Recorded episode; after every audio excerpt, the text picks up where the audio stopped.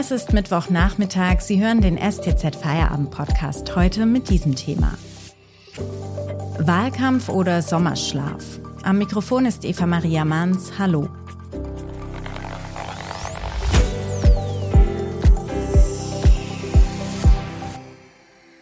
Noch gut vier Wochen sind es bis zur Bundestagswahl. Dabei kann man zurzeit schon mal das Gefühl bekommen, dass dieser Wahlkampf inhaltlich so vor sich hin dümpelt. Die Grünen werden für ein mehr oder weniger musikalisches Video verspottet und der YouTuber Rezo vernichtet wieder mal die CDU, obwohl die dafür im Moment wohl gar niemanden von außen bräuchte. Auf Plakaten werden Wähler derweil schon eifrig zur frühen Briefwahl animiert. Ob sich das jedoch wirklich empfiehlt, das erklärt uns im heutigen Podcast mein Kollege Armin Käfer. Hallo, Herr Käfer. Hallo, Frau Manns. Herr Käfer, im Moment sieht man ja auffällig viele Plakate, die zur Briefwahl auffordern. Ja, das ist im Prinzip auch gar kein schlechter Ratschlag, weil wir uns ja immer noch in der Pandemie befinden und ähm, viele Leute es vielleicht scheuen, ins Wahllokal zu gehen, weil sie Gedränge ausweichen wollen. Und generell es Leute gibt, die es nicht schaffen, persönlich im Wahllokal vorbeizuschauen. Also alles, was Leute animiert, wählen zu gehen, ist erstmal positiv. Es fällt aber auf, dass äh, einzelne Parteien das besonders aufdringlich machen. Dazu gehören die Grünen und die SPD. Und warum? Also was ist der Grund, warum die das besonders aufdringlich machen? Was meinen Sie? Na, ich glaube, es hat verschiedene Gründe. Zum einen bei der SPD ist es so, dass deren Klientel generell ohnehin schwieriger zu mobilisieren ist und auch der Briefwahl gegenüber skeptisch äh, äh, eingestellt ist oder Probleme hat mit der Briefwahl. Das liegt daran, dass Briefwahl muss man ja extra beantragen. Ist also nochmal ein formaler Akt, den man machen muss.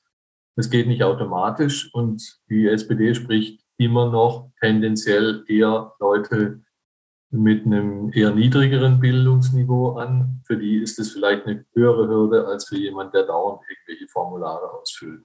Bei den Grünen verbindet sich mit dem Appell zur, zur Briefwahl meines Erachtens aber ein, eine taktische Absicht, weil sie befürchten müssen, dass der Wahlkampf jetzt auf ein Duell zwischen den beiden Volksparteien zuläuft, weil die SPD ja im Prinzip gleich aufliegt wie die CDU, wie die Union.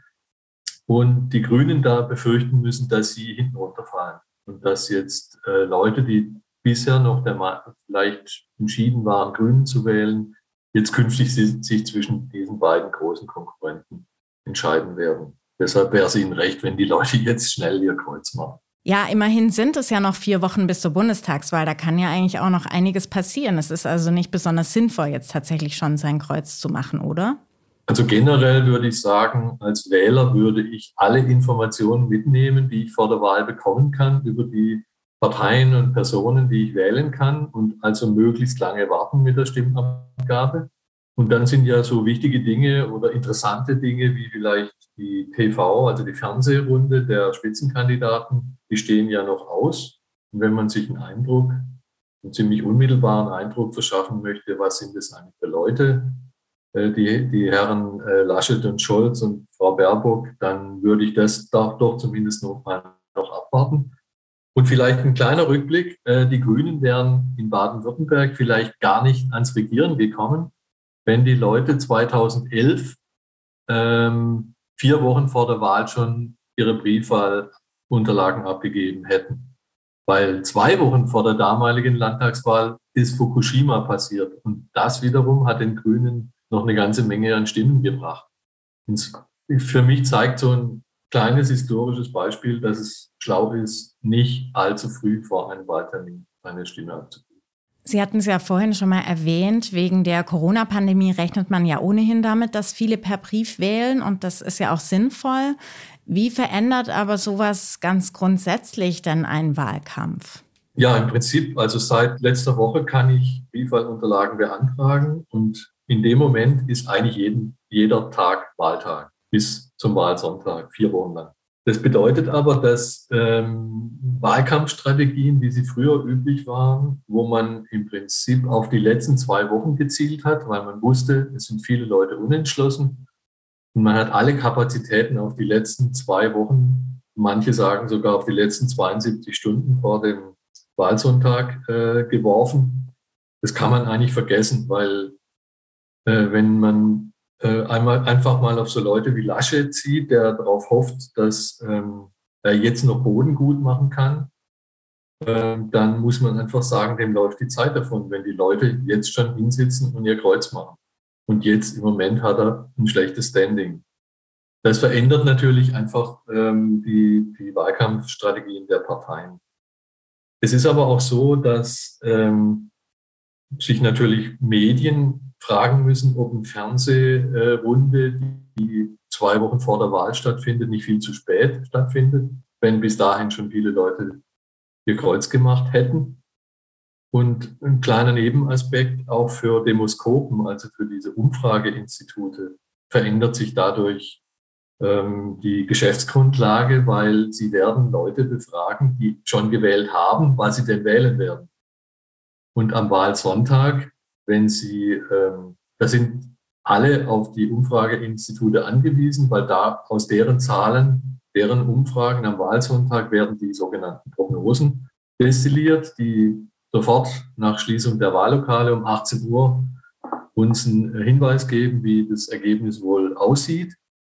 Ähm, wenn aber viele Leute Briefwahl machen, nämlich vielleicht die Hälfte oder wie in Rheinland-Pfalz unlängst äh, zwei Drittel der Wähler, dann gehen die ja auch nicht ins Wahllokal man kann sie am Sonntag auch nicht befragen. Und deshalb wird diese Prognose irgendwie viel unsicherer, als sie bei früheren Wahlen äh, war. Aber das ist tatsächlich nur ein Nebenaspekt. Was es außerdem mit einem merkwürdigen Wahlkampfvideo der Grünen auf sich hat und womit wir in den kommenden vier Wochen noch rechnen können, das klären wir gleich nach einer kurzen Pause. Wenn Ihnen dieser Podcast gefällt, denken Sie daran, ihn auf Spotify oder iTunes zu abonnieren, damit Sie keine weitere Folge mehr verpassen. Wenn Sie die Stuttgarter Zeitung zusätzlich unterstützen wollen, geht das am besten mit einem STZ Plus Abo. Das kostet 9,90 Euro im Monat und ist monatlich kündbar. Aktuelle Informationen bekommen Sie jederzeit auf stuttgarter-zeitung.de. Zusätzliche Analysen und Hintergründe gibt's mit STZ Plus. Unterstützen Sie Journalismus aus der Region für die Region. Dankeschön. Ich spreche heute mit meinem Kollegen Armin Käfer über die bevorstehende Bundestagswahl und den Corona-bedingt ungewöhnlichen Wahlkampf. Herr Käfer, was hat es denn mit dem neuen Video der Grünen auf sich und wieso wird jetzt darüber so viel gespottet? Ja, gespottet wird vielleicht, äh, weil es in einer Anmutung daherkommt, was man den Grünen nicht zugetraut hätten. Es wird ein, ein altes äh, Volkslied variiert, kein schöner Land in dieser Zeit, also ist schon fast 200 Jahre alt. Ähm, das ist äh, in der Zeit entstanden oder war in der Zeit schon altmodisch, als die Grünen sich erst erfunden haben. Und ähm, hat aber eine, eine klare, also es ist, die Absicht dahinter ist klar zu erkennen. Die Grünen müssen nicht in erster Linie ihre Kernklientel überzeugen, die vielleicht nicht für solche Volkslieder anhängig ist, sondern sie müssen ältere Wählergruppen die bisher andere Parteien, vor allem die CDU, gewählt haben, ähm, äh, zu sich äh, rüberziehen. Und die spricht man natürlich mit, mit so einer Anmutung an. Und zum anderen, ein zweiter Aspekt vielleicht, die, wenn man sich dieses Video anschaut, da singen also ganz verschiedene Leute, alte, junge, ähm, Leute unterschiedlicher Herkunft, ähm, Männer, Frauen natürlich, äh, singen dieses Lied. Ähm, und dieses Lied vereint insofern äh, Diversity und Tradition. Also zwei Botschaften, die für die Grünen wichtig sein könnten, wenn sie über ihre Kernklientel hinauswachsen möchten. Und vielleicht noch ein dritter Aspekt. Werbeexperten sprechen ja von Guerilla-Marketing. Das heißt, äh, Marketingmethoden, die ähm, wie eine Guerilla daherkommen. Und tatsächlich, der Effekt ist ja, es spotten zwar viele über dieses Video, aber sie schauen sich dann vielleicht auch an, damit sie auch spotten können. Sprich, es ist Tagesgespräch oder Wochengespräch. Hat man dann aber dennoch keine Angst, so diese Stammwähler oder viele Unentschlossenen, die das vielleicht total bescheuert finden, damit zu vergraulen? Naja, wenn man Leute vergraulen würden, dann würde man vielleicht Leute vergraulen, die lieber ein Rap oder Hip-Hop oder irgend sowas gehört hätten. Ähm, die haben aber vielleicht andere Motive, die Grünen zu wählen. Für die sind deren Hauptthema das, der Klimaschutz vielleicht wichtiger. Und außerdem muss man einfach mal ganz, äh, ja, vielleicht nüchtern sagen, dass die ältere Wählergruppe Das ist eine einfach nach Zahl viel wichtigere Zielgruppe, auch für die Grünen. Ähm, die hat tendenziell einen größeren Anteil bei jüngeren Wählern. Ähm, sie muss einfach darauf setzen, dass sie mit anderen Mitteln die erreicht. Aber es ist für sie, für ihr Erfolg unterm Strich sehr wichtig, dass sie eben auch sehr viele ältere Wähler überzeugt. Auf die zieht vielleicht diese. Zurzeit kann man ja das Gefühl bekommen, dass sich die medialen Debatten gerade eher mit sowas äh, wie eben diesem Wahlkampfstart der Grünen beschäftigen, als tatsächlich irgendwie um Inhaltliches drehen. Ähm, wie erklären Sie sich das denn? Woran liegt das? Ja, vielleicht äh, hat es auch ein Stück weit mit, dem, mit der Interessenlage des Publikums zu tun. Also was wäre denn die Alternative? Die Alternative wäre, wenn die äh, Medien, die Fern, also elektronischen Medien, von denen reden wir vielleicht jetzt, ähm, abendelang sich äh, mit der Exegese der sehr umfänglichen Wahlprogramme der Parteien auseinandersetzen würden. Das würde das Publikum vermutlich schnell vergraulen. Das können sich ähm, Fernsehsender gar nicht leisten. Das heißt, äh, deren, die müssen einfach auf ähm, Aspekte des Wahlkampfs abheben, der viel schneller vermittelbar ist der vielleicht auch unterhaltsamer ist. Ähm, aber, man, aber auch das Publikum oder jeder Einzelne, der Teil des Publikums ist, muss sich fragen, würde ich mir solche Sendungen anhören? Oder würde ich Zeitungsseiten lesen, wo seitenlang ähm, einzelne Kapitel ähm, aus dem Wahlprogramm abgehandelt werden? Ich kann mir das ja sofort äh, bei jeder bei jedem Parteibüro oder auch aus dem Internet äh, beschaffen, wenn ich das unbedingt möchte. Ähm, Fakt ist aber, das, das machen die, die es unbedingt wollen. Das wird eine kleine Minderheit sein, aber die allermeisten beschäftigen sich vielleicht äh, auf, über Kanäle mit Politik, die ähm, die Politik unterhaltsamer, äh, spannender präsentieren. Und das sind halt meistens dann persönliche Auseinandersetzungen.